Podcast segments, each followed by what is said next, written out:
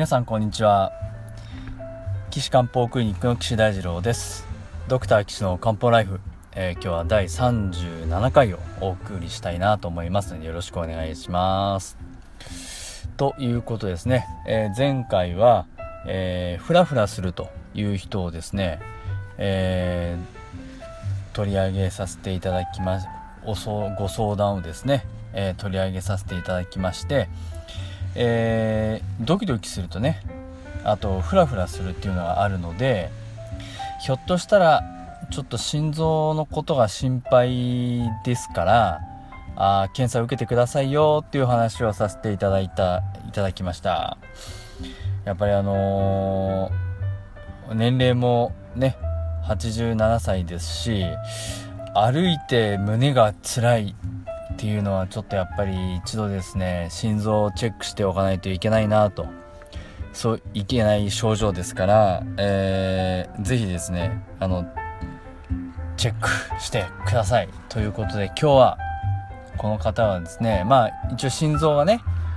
チェックして心電図も24時間心電図も超音波も、まあ、場合によってはカテーテルもやったけど何もなかったよと。いう場合はですね、このフラフラ感をどうしたらいいか。これをですね、中医学的にやれるならば、こんなんじゃないですかっていう話をですね、今日したいなと思います。で、えー、この人でちょっとチェックしておくべきポイントとしては、えー、年齢が87歳であるということと、1年前からだんだんフラフラするというのが出現して、それがこう何て言うんですかね強くなるというかあひどくなるというかあじわじわじわじわじわじわだんだんだんだんこうフラフラするという症状が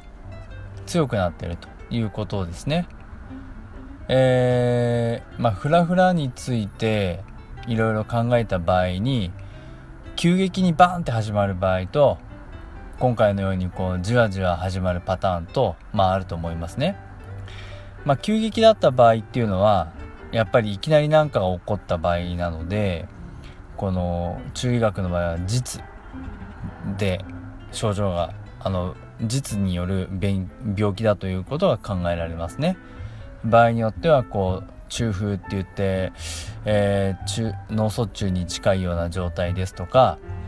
あとは内風って言って内側でね風があの木の動きが強くなりすぎてフラフラしちゃうとか、えー、あとは湿り気が木の流れを阻害して、えー、やっぱりこの木の流れが滞ってしまうとかね。そういったことは実の病気です。ですからどっちかというと病気を取り除くっていう考えの治療をすることが多いですよね。えー、病気を取り除くので風を収めたりあとは外から例えば何か風邪がまあ春に起こりやすいですよね。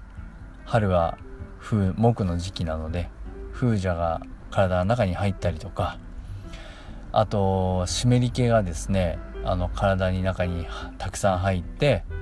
えー、質によって気の流れが阻害されたりですとかね。そういった時はその湿り気を取るとか風邪を取り除くとか内側で起こった風を収めるとかっていう、えー、治療をすると。これは症状としては短期間で急激に症状が起こる場合。で症状もやっぱりそのふわふわふらふらするとかじゃなくて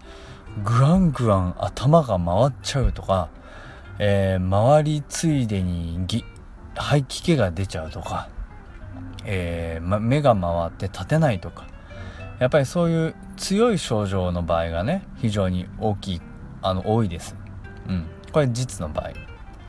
です。だ今回の場合はこれちょっと当てはまりませんね。で今回の場合は、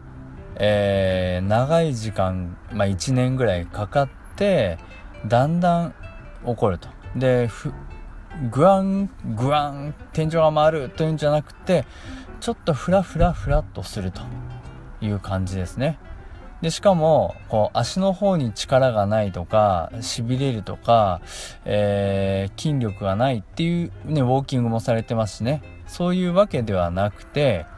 頭がふわふわすると。まあそんな感じのようですね。うん。ね。これがその実の場合と違うのでこういう場合は虚による、えー、病気であるということです。で虚っていうのは何かっていうと体にあるべきものがないことによって起こる病気の状態のことをまとめて虚と言いますが体にあるべきものでいうとまず気ですよね。気がないとエネルギーがないからしっかりできないし血という液体ね赤い血がなければこれ栄養もできないので具合が悪くなっちゃいますからまあその辺はあ鑑別しなきゃいけないところですけどえー、この人の場合はえー、っとその他まあ冷え性とかそういうのはまあなくてえー、不整脈があるんですね。歩いたりすると具合悪いということですが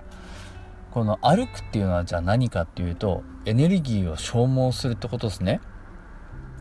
でエネルギーを消耗した時に具合が悪くなるっていうことですからエネルギーを消耗するっていうのは中学的なあの何かといえば気の消耗ですよね。気の消耗した時に症状が出るというのはつまりもともと気が少なくてねわかります？もともと気が少なくなっちゃってる状態のところに運動なんかしてで必要以上に木が必要なんだけどその木が賄えない。不足している。であるからしてそのフラフラ感が出てしまうと。いうふうに考えますね。ですからあこの場合ですと木が十分足りてない。特に頭がフラフラしてるようなので頭に木を十分に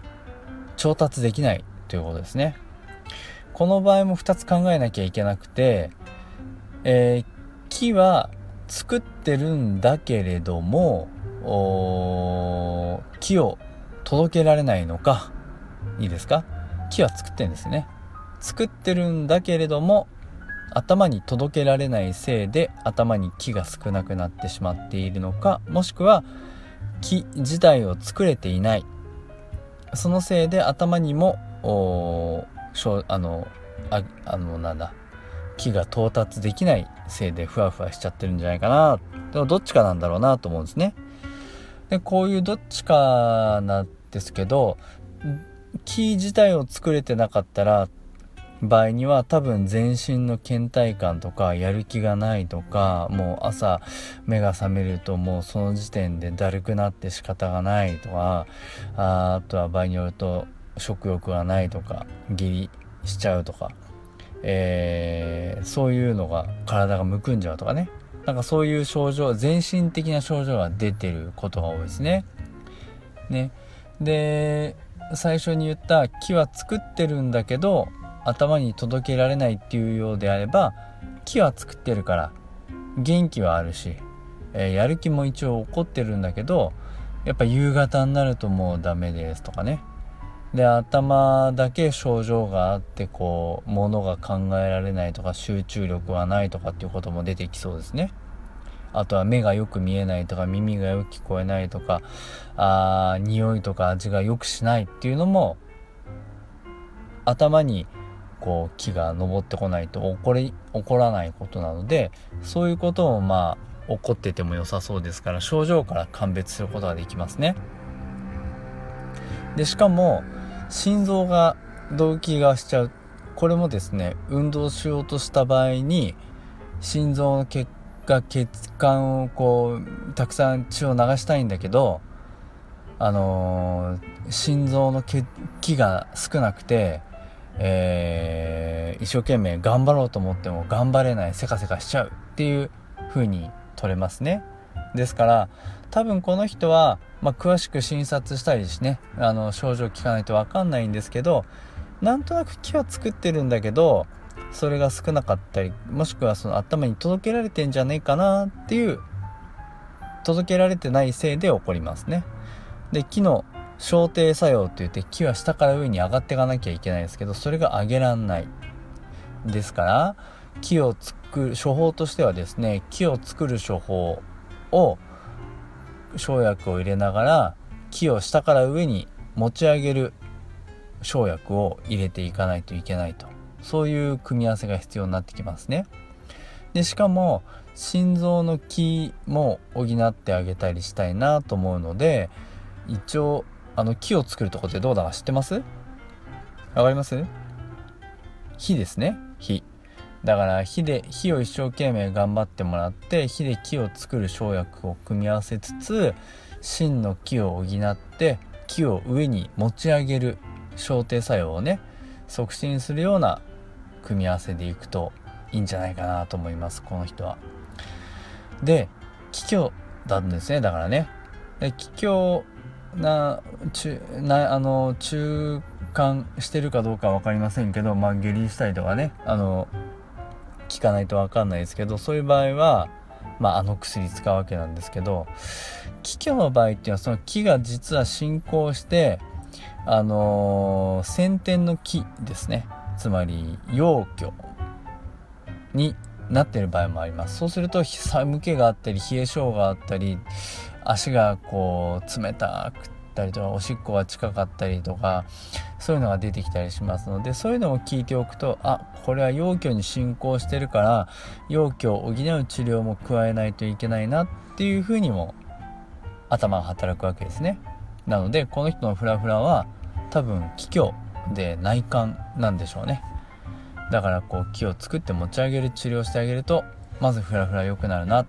でその後陽虚なってないかどうかを考えながらあ治療していくとよりいいでしょうと。いうことです。よろしいでしょうか？ね。こんな感じで漢方をね勉強していくと何でもできちゃうんでね。ちょっとだんだん楽しくもう皆さんもねだいぶ話聞いててあこの人はこの薬使うだろうなんて考えながら聞いてくれてるんじゃないかなと思います。それからねあのいつもあのお便りいただいてありがとうございます。であのお便りいただいた方はねあのこの番組であの取り上げさせていただいてこういったところで相談をねあのさせていただきますので、えー、岸漢方クリニックのホームページのお問い合わせフォームからメールを送ってください、えー、URL は高崎漢方人道 .com です。takasaki-kanpo.jimdo.com です。でもしですねあの群馬県の高崎市に近いような方はですね私の勉強会にいらしていただけるとあの勉強会で直接私とお話もできますので是非参加してみてください。えー、高崎市村高町の村高郵便局の隣にあります、えー、NPO 法人じゃんけんぽんの近隣大家族という施設ですね、えー、毎月第1金曜日、えお昼の1時半からだいたい2時間ぐらいで漢方のその時々のお話をしたり、え参加された方の質問に答えたりあとはお灸の体験なんかもねしてもらったりしていますから。あのお時間がある方はね是非参加して、えー、ください。その時はね先生あのえー、ポッドキャスト聞いてますなんて言ってくれると私が非常にやる気になりますので是非皆さん あのお声がけいただければ幸いです。ということで、えー、今日は第37回をお送りしました。また次回ね新たに、えー、ご相談を取り上げてお話ししたいなと思いますのでよろしくお願いします。それでは皆さんまた次回お会いしましょう。さよなら。